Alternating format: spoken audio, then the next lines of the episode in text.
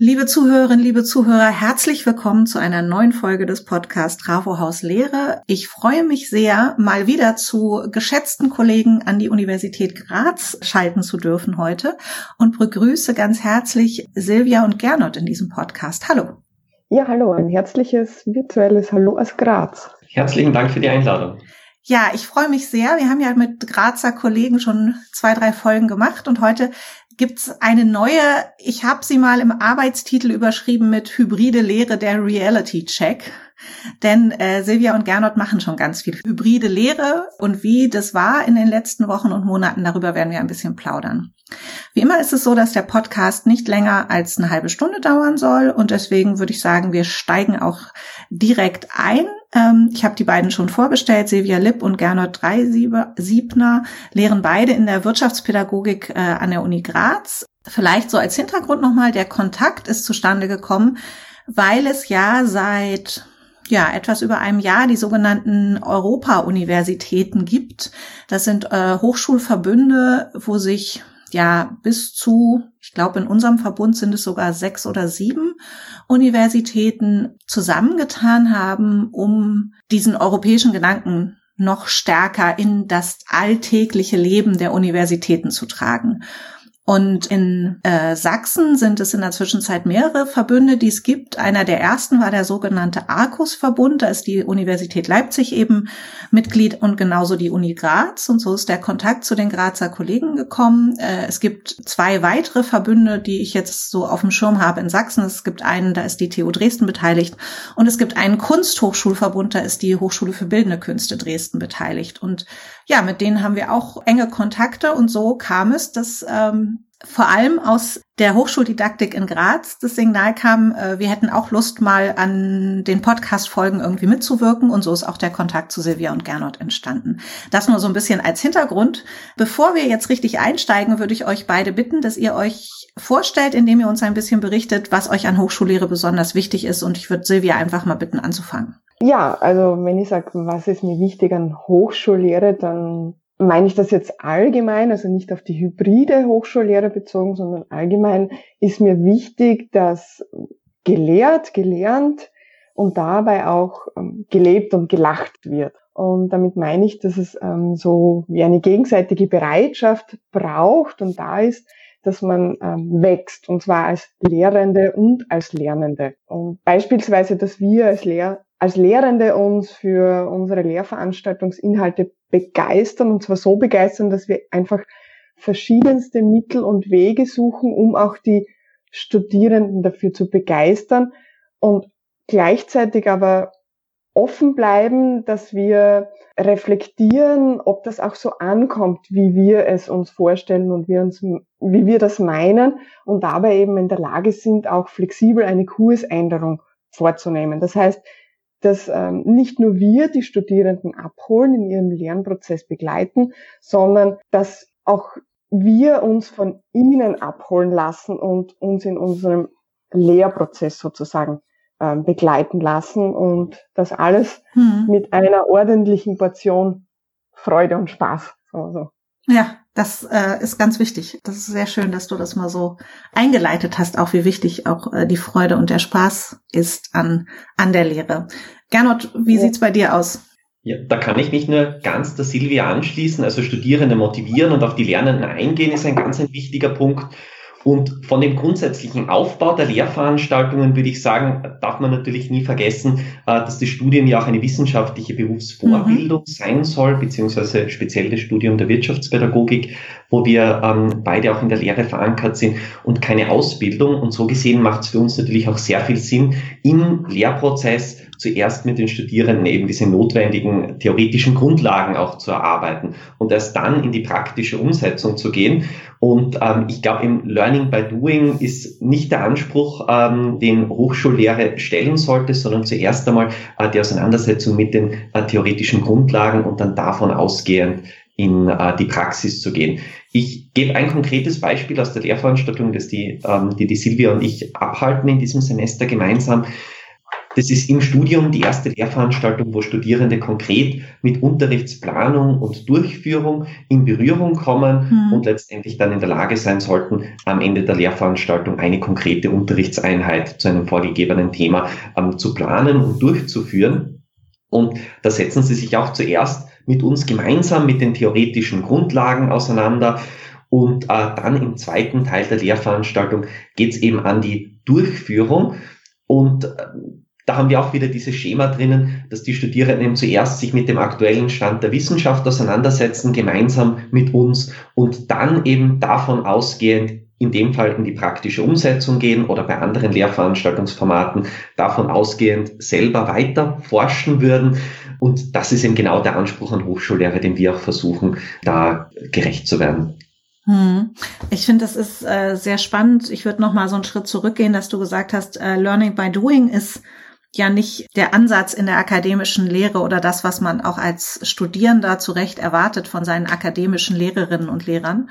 Aber ich muss so ein bisschen schmunzeln, weil natürlich in den letzten Monaten relativ viel Learning by Doing war, gar nicht was unsere Fachdisziplinen angeht, aber was die Methoden angeht. Ähm, da war ja häufig so, dass der Dozent äh, ja so ein paar Stunden vor den Studierenden war, wie mache ich denn morgen meine Vorlesung und wie funktioniert das mit der Videokonferenz oder mit dem asynchronen Tool oder oder oder oder oder auch wie funktioniert das mit der hybriden Lehre. Deswegen fand ich das ähm, ganz wichtig, dass du das gerade nochmal betont hast, dass das bei den Inhalten auf keinen Fall der Fall sein soll. Aber ich finde, bei der Methode ist es viel der Fall gewesen in den letzten Wochen und Monaten kann ich mich nur 100% anschließen. Ja, also war auf jeden Fall der Fall in den letzten Monaten aus methodischer Perspektive. Und äh, die meisten Lehrenden haben das auch sehr gut bewältigen können. Mhm. Aber es war natürlich eine Herausforderung mit den ähm, ganzen kurzfristigen Änderungen ähm, in dem Lehr-Lern-Setting dann umzugehen. Sicher für die Studierenden, auch für die Lehrenden. Und ich glaube, alle Seiten haben da sehr, sehr viel dazu gelernt in den letzten Wochen und Monaten, ja. Genau. Und jetzt kommen wir schon zu einem Punkt, wo wir anderen noch die Möglichkeit geben wollen, von eurer Expertise zu lernen. In unserem kleinen Vorgespräch hat Gernot gesagt, Silvia ist der Mastermind hinter der aktuellen hybriden Lehrveranstaltung, die ihr macht. Und deswegen würde ich als erstes gerne von Silvia ein bisschen hören, äh, wie ihr das gemacht habt und äh, ein bisschen an eurem Wissen und eurer Herangehensweise partizipieren und daran teilhaben, welche Erfahrungen ihr mit hybrider Lehre gemacht habt und was für euch überhaupt hybride Lehre ist aktuell. Mhm, ja, also ähm, Mastermind, danke Gernot, aber ich glaube, das ist im ähm, Kollektiv auch zu sehen. Also da gehören ja mehrere dazu, die das überhaupt ermöglicht haben. Aber wenn man sagen, ja, wie, wie, wie sind wir an die hybride Lehre herangegangen? Also wie der Gernot schon gesagt hat, ähm, oder das Stichwort Learning by Doing, also durch Ausprobieren, durch Offenheit und auch durch den Anspruch, ähm, Fehler machen zu dürfen und daraus zu lernen. Äh, letztes Semester hat ja sehr abrupt in der kompletten Online-Lehre geändert und da haben wir uns ja schon sehr gut ausprobieren können, was den Einsatz einer Lernplattform betrifft. Also diese Zeit haben wir sehr gut genutzt und deswegen haben wir eigentlich vieles übernehmen können, was wir ausprobiert haben und auch weiterentwickeln können. Das heißt, wir haben ähm, sämtliche Lernanlässe auf unserer Lernplattform, also wir verwenden Moodle, abgebildet im Sinne des Lernumgebungskonzeptes. Das heißt, wir haben versucht, die Studierenden ähm, dazu anzuregen, sich aktiv mit den Lernangelegenheiten auseinanderzusetzen, indem wir verschiedenste Formen von Aktivitäten ähm, eingesetzt haben, wie Quizzes, Lektionen, Glossars oder Peer-Review-Tools oder auch interaktive Videos oder auch äh, verpflichtende und freiwillige Lernanlässe verknüpft, verknüpft haben, aber das ist ja nur ein Teil. Das heißt, die hybride Lehre ist um, um einiges äh, spannender jetzt. Oder also momentan befinden wir uns jetzt zwar ausschließlich in virtueller Lehre, aber wir haben so begonnen.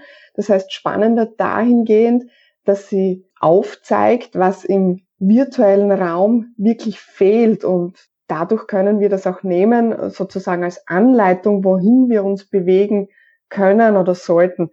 Ähm, nur ein Beispiel, ähm, in Präsenz ist es selbstverständlich, wenn wir in den Seminarraum kommen, dass wir wahrnehmen, wer da ist, wie die Stimmung ist.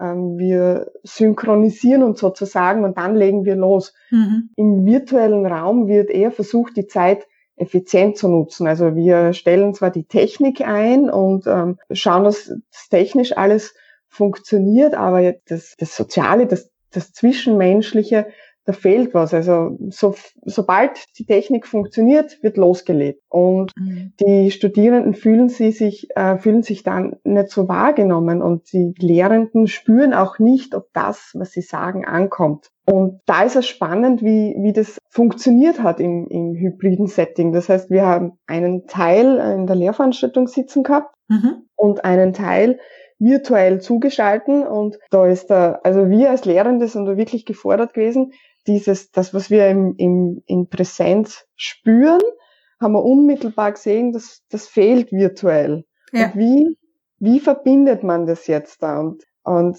das war sehr spannend, indem man halt versucht hat, okay, man schaut, dass zumindest die Kameras eingeschaltet ist und dass man zumindest ähm, das, was man spürt durch äh, Mimik von den Studierenden, die äh, virtuell zugeschaltet sind, irgendwie auszugleichen und dass man versucht, ein gemeinsames Team zu bilden. Das heißt, alles, also wir haben geschaut, dass alle gleichzeitig ins, in diese Plattform, äh, in unsere, also in diese Meeting-Plattform einsteigen, also alle, die in Präsenz mhm. anwesend sind und die virtuell anwesend sind, dass man dann zumindest diese Unterschiede ausgleicht.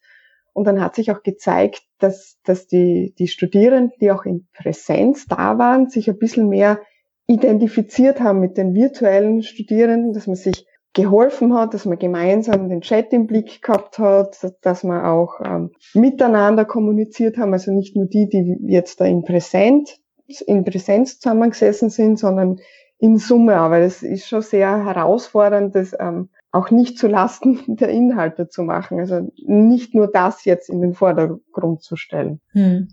Wir müssen vielleicht nochmal für unsere Zuhörerinnen und Zuhörer ähm, erläutern, dass die Semester in Österreich oder auf jeden Fall bei euch an der Uni Graz immer ein paar Wochen durchaus vor dem Semestern in Deutschland starten. Also ich glaube, wenn jetzt hier bei uns so das Wintersemester Mitte, Ende Oktober gestartet ist, da wart ihr schon in der Lehre, ne? Ähm, ja, genau. Also wir haben bis, bis zur, bis es komplett zum Lockdown gekommen sind, haben wir ein paar Wochen äh, hybride Lehre gehabt. Genau. genau. Das ist einfach, glaube ich, nochmal als wichtige Erklärung äh, im Hintergrund. Du, wir zeichnen diesen Podcast Mitte äh, November auf. Das heißt, in der Zwischenzeit sind wir ja alle wieder mehr oder weniger in der nur digitalen Lehre. Und ihr hattet aber eben einige Wochen, wo ihr äh, auch so hybride Modelle schon mal ausprobieren könnt. Ich bin mir ja auch sehr sicher, dass die hybriden Modelle äh, wiederkommen werden. Äh, deswegen ist es, glaube ich, ganz spannend, da von euren Erfahrungen auch zu lernen. Ich fand das sehr wichtig, was du gerade gesagt hast, diesen Punkt, dass das, du hast gesagt, dass die, man synchronisiert sich anders, wenn man in dem Raum gemeinsam ist. Ich finde ja auch, dass überhaupt so eine Lernergruppe, zu der der Lehrende ja auch dazugehört, entstehen kann, ist in nur digitalen Settings eben unheimlich schwierig. Äh, du hast gerade ein bisschen beschrieben, wie ihr versucht habt, das in so hybriden Settings zu ermöglichen. Ich finde, und da würde ich mal zu Gernot weiterleiten, das hört sich für mich durchaus anspruchsvoller an. Nicht nur bezüglich der technischen, sondern auch im Hinblick auf die didaktische Umsetzung. Sehe ich das richtig? Auf jeden Fall, vollkommen richtig. Und das Spannende oder Paradoxe an der Situation ist, dass wenn man über hybride Lehre oder Online-Lehre spricht, ja ganz oft diese technische Komponente im Vordergrund steht. Und dabei ist die Technik ja nur eine Rahmenbedingung, aber in der Vorbereitung und auch in, in der Lehrveranstaltung selbst wird so viel Zeit für diese technische Komponente investiert. Und auch wenn es um Online-Lehre im öffentlichen Diskurs geht, da geht es ja auch immer darum, welche Software wird eingesetzt, mhm. welche Hochschule verwendet welche Software. Und äh, Soft und Hardware sind aber, wie gesagt, nur Rahmenbedingungen für die Lehre. Und die ganz wichtige Frage ist natürlich äh, jene der Didaktik. Ich meine, ich will damit jetzt nicht sagen, dass die Technik absolut unwichtig ist. Ich brauche natürlich bei der hybriden Lehre, wenn ich einen Teil meiner Lehrveranstaltungsgruppe im Seminarraum sitzen habe und einen Teil meiner Lehrveranstaltungsgruppe online teilhaben lasse an der Lehrveranstaltung, dann brauche ich natürlich eine gute Webcam. Dann brauche ich je nach Raumgröße auch ein, ein gutes bis exzellentes Mikrofon. Mhm. Ich brauche natürlich eine schnelle Internetverbindung. Ganz egal, ob ich meine Lehre aus dem Homeoffice jetzt abhalte oder ob ich das äh, ein hybrides Lehrveranstaltungssetting an der Universität äh, in der Vergangenheit abgehalten habe oder nach wie vor aus dem Seminarraum streame.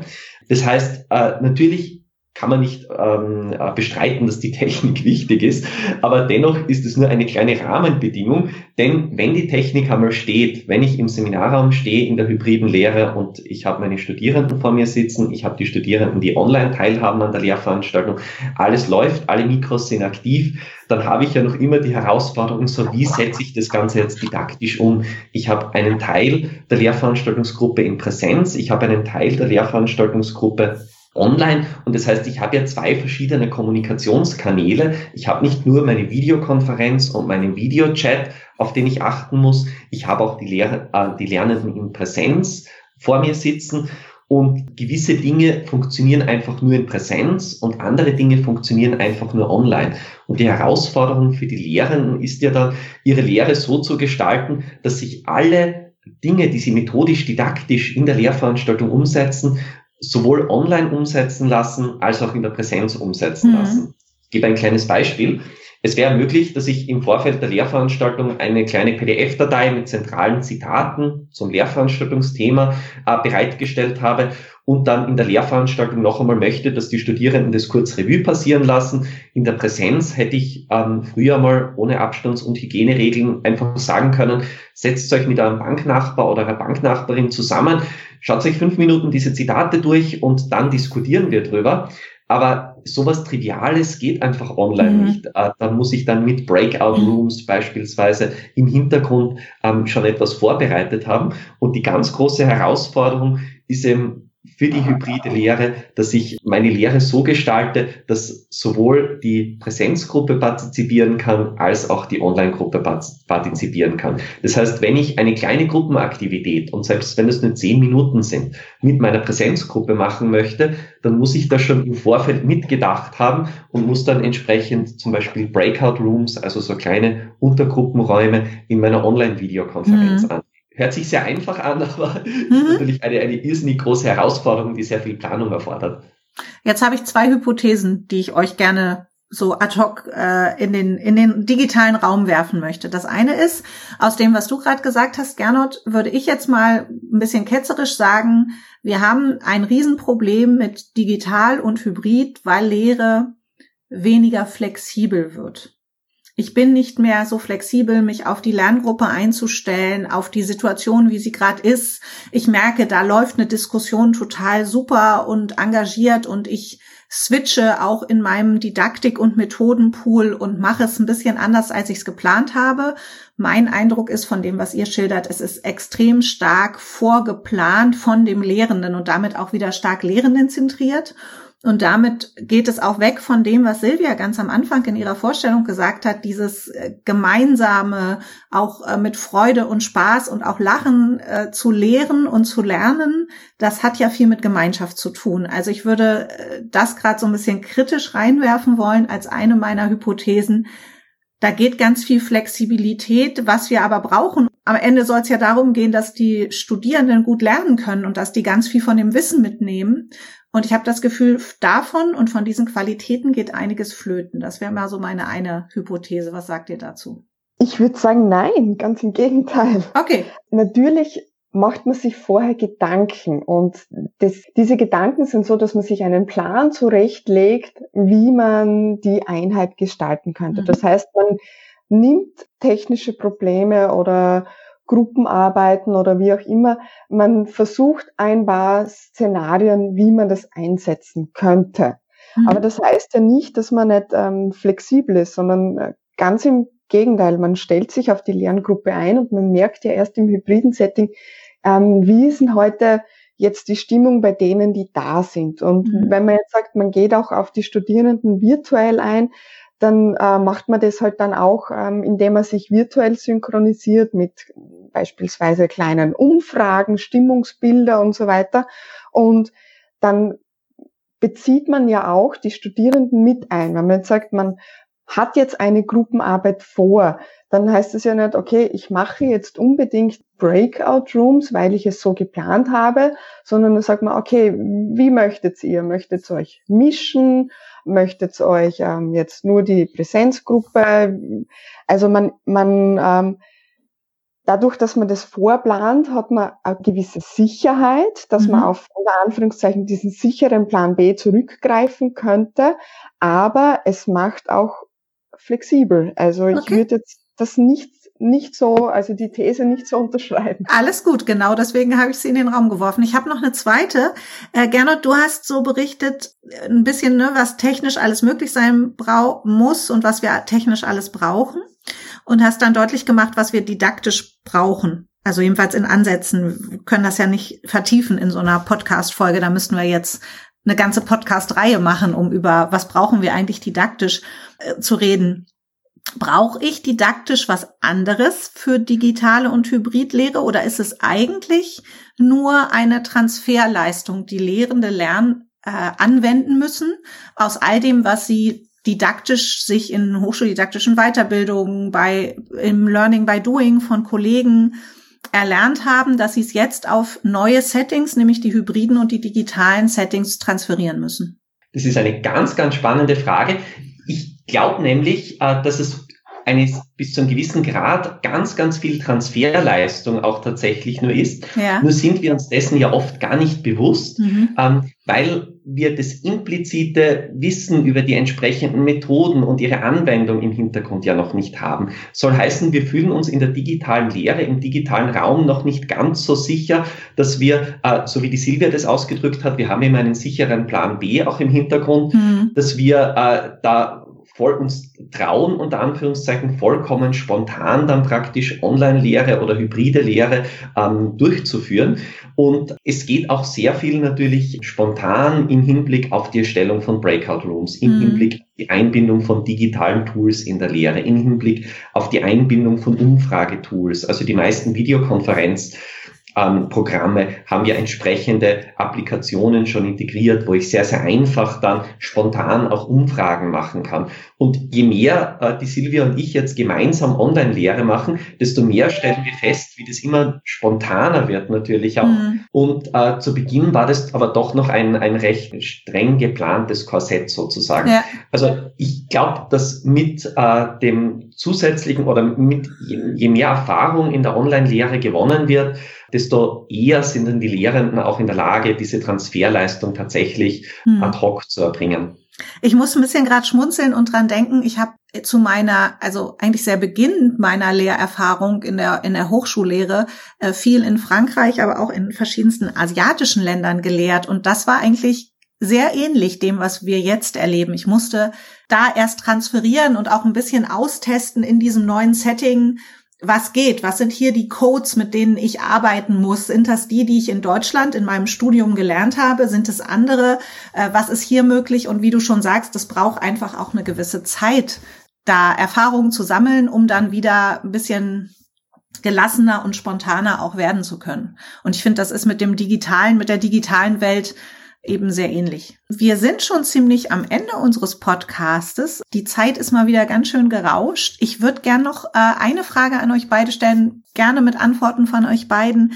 Was sagen denn die Studierenden eigentlich zu dem, was ihr da macht? Oder auch Kolleginnen und Kollegen, Fakultätsleitungen? Ähm, Gibt es da Rückmeldungen? Gibt es Anmerkungen? Gibt es Kritik? Was, was bekommt ihr so zurück von anderen Akteuren, mit denen ihr zusammenarbeitet? Ja, also zur Rückmeldung. Wir holen ja auch aktiv laufend Feedback ein von unseren Studierenden. Das heißt, wir versuchen ja unsere Lehre in Echtzeit anzupassen an, an die Bedürfnisse der Studierenden. Also der Gernot und ich sind da wirklich so, wir holen uns während, also mit, mit digitalen Tools wie zum Beispiel Mentimeter, äh, Feedback ein oder auch schriftliches Feedback über die Lernplattform und wir schauen uns das immer an und schau nach, was, was können wir denn daraus ähm, rausnehmen und das sofort umzusetzen, um in die richtige Richtung zu gehen. Das heißt, wir versuchen da das wirklich in Echtzeit weiterzuentwickeln und an Feedback von den Studierenden kommt eigentlich sehr viel Gutes. Und man merkt auch, dass die Studierenden auch sehr rücksichtsvoll sind. Das wird sich vielleicht ändern in Zukunft, wenn man vertrauter wird mit der virtuellen oder der hybriden Lehre. Aber da kommt eigentlich sehr viel Lob zurück auch, würde ich mal sagen. Gernot, ich glaube, du siehst das ähnlich.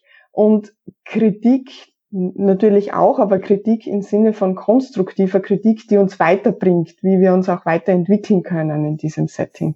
Genau, das Lehrveranstaltungsdesign ist ja ein, ein rollierendes Design, das wir seit drei Semestern immer mhm. wieder weiterentwickeln. Und äh, wir haben noch längst nicht die Endausbauphase, wenn, man so will, diese ja. Lehrveranstaltung erreicht. Das heißt, da ist das Feedback der Studierenden natürlich enorm wichtig, äh, sei es jetzt das Feedback, das ad hoc in der Lehrveranstaltung eingebracht wird, ähm, bei einer kurzen Feedbackrunde, kurze Blitz Blitzlichtrunde am Ende der Lehrveranstaltung oder das wesentlich umfangreichere schriftliche Feedback, das dann über die Lernplattform kommt und wo wir eben gezielt Fragen stellen, ähm, wie es den Studierenden mit gewissen Komponenten geht, beispielsweise mit einer Testklausur, die implementiert worden ist als Vorbereitung auf die echte Klausur, ähm, die dann in Kürze auch stattfinden wird. Mhm. Also wie gesagt, da ist das Feedback der Studierenden natürlich ein enorm wichtiger Faktor, dass wir selber auch unsere Lehre weiterentwickeln können, weil wir auch in dieser digitalen Lehre so ein wenig disloziert von den Studierenden sind, wie die mhm. Silvia das vorher schon so schön zum Ausdruck gebracht hat. Im Seminarraum ist man nicht nur räumlich, sondern auch von dem, was man tatsächlich von den Studierenden mitbekommt, wesentlich näher an den Lernenden dran und digital ist man dann oft auf das schriftliche Feedback angewiesen ja. und so wird es für uns noch einmal bedeutsamer. Wobei ich auch die Rückmeldungen von Lehrenden habe, dass natürlich dieses Feedback, wenn es dann schriftlich eingeholt wird, häufig eine andere Tiefe nochmal hat. Ne? Also so, so ad hoc, wie es sonst in der Lehrveranstaltung manchmal möglich ist, hat das Schriftliche auch wieder seine Qualitäten, die wir vorher vielleicht manchmal vermisst haben, als wir nur präsent unterwegs waren. So ist es, genau. Also auch, ich habe das Gefühl, einerseits, es geht wesentlich mehr in die Tiefe und es kommt auch wesentlich mehr an sehr guter, konstruktiver Kritik ja. zurück.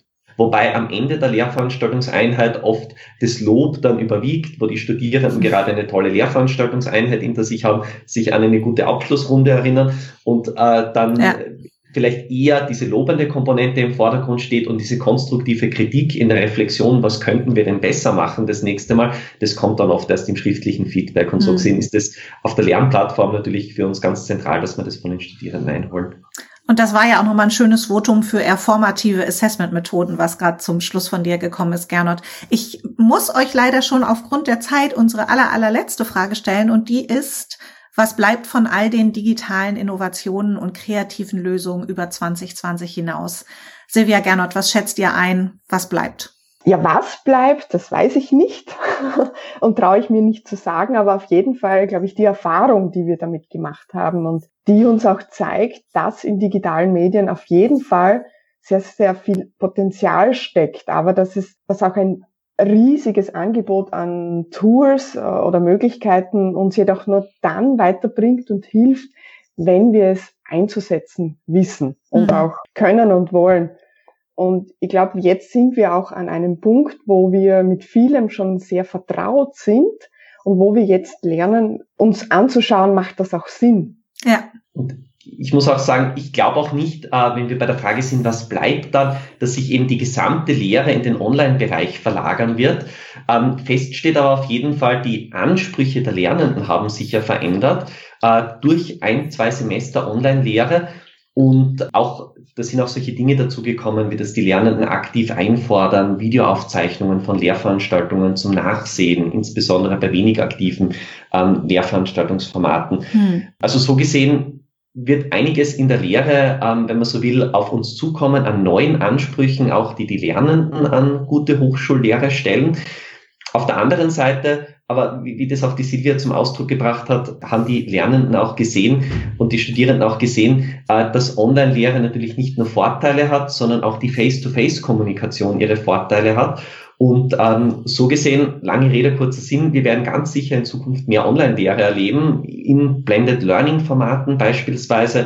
Aber ich glaube nicht, dass sich die gesamte Online, äh, die gesamte Lehre an Hochschulen in Richtung Online-Lehre oder ausschließliche Online-Lehre transformieren wird. Liebe Silvia, lieber Gernot, vielen, vielen herzlichen Dank für eure Insights in eure hybride Lehre und euren, ja, den Reality-Check, den wir jetzt gemeinsam gemacht haben. Ich fand, da waren ganz, ganz wichtige Aspekte dabei und es hat mir sehr viel Freude gemacht, mit euch darüber zu plaudern. Vielen herzlichen Dank. Vielen Dank. Mir auch. Vielen Dank. Danke für die Einladung. ja, ich freue mich auf, genauso wie sich äh, Lehrende auf Rückmeldungen von Studierenden freuen, freuen wir uns auf Rückmeldungen, Anmerkungen, Kritik, Lob, Tipps und Tricks, die liebe Zuhörerinnen, liebe Zuhörer, Sie und ihr uns noch für den Podcast geben wollt. Wenn das der Fall ist, einfach eine E-Mail schicken an trafohauslehre.hd-sachsen.de. Vielen Dank fürs Zuhören und bis ganz bald. Tschüss!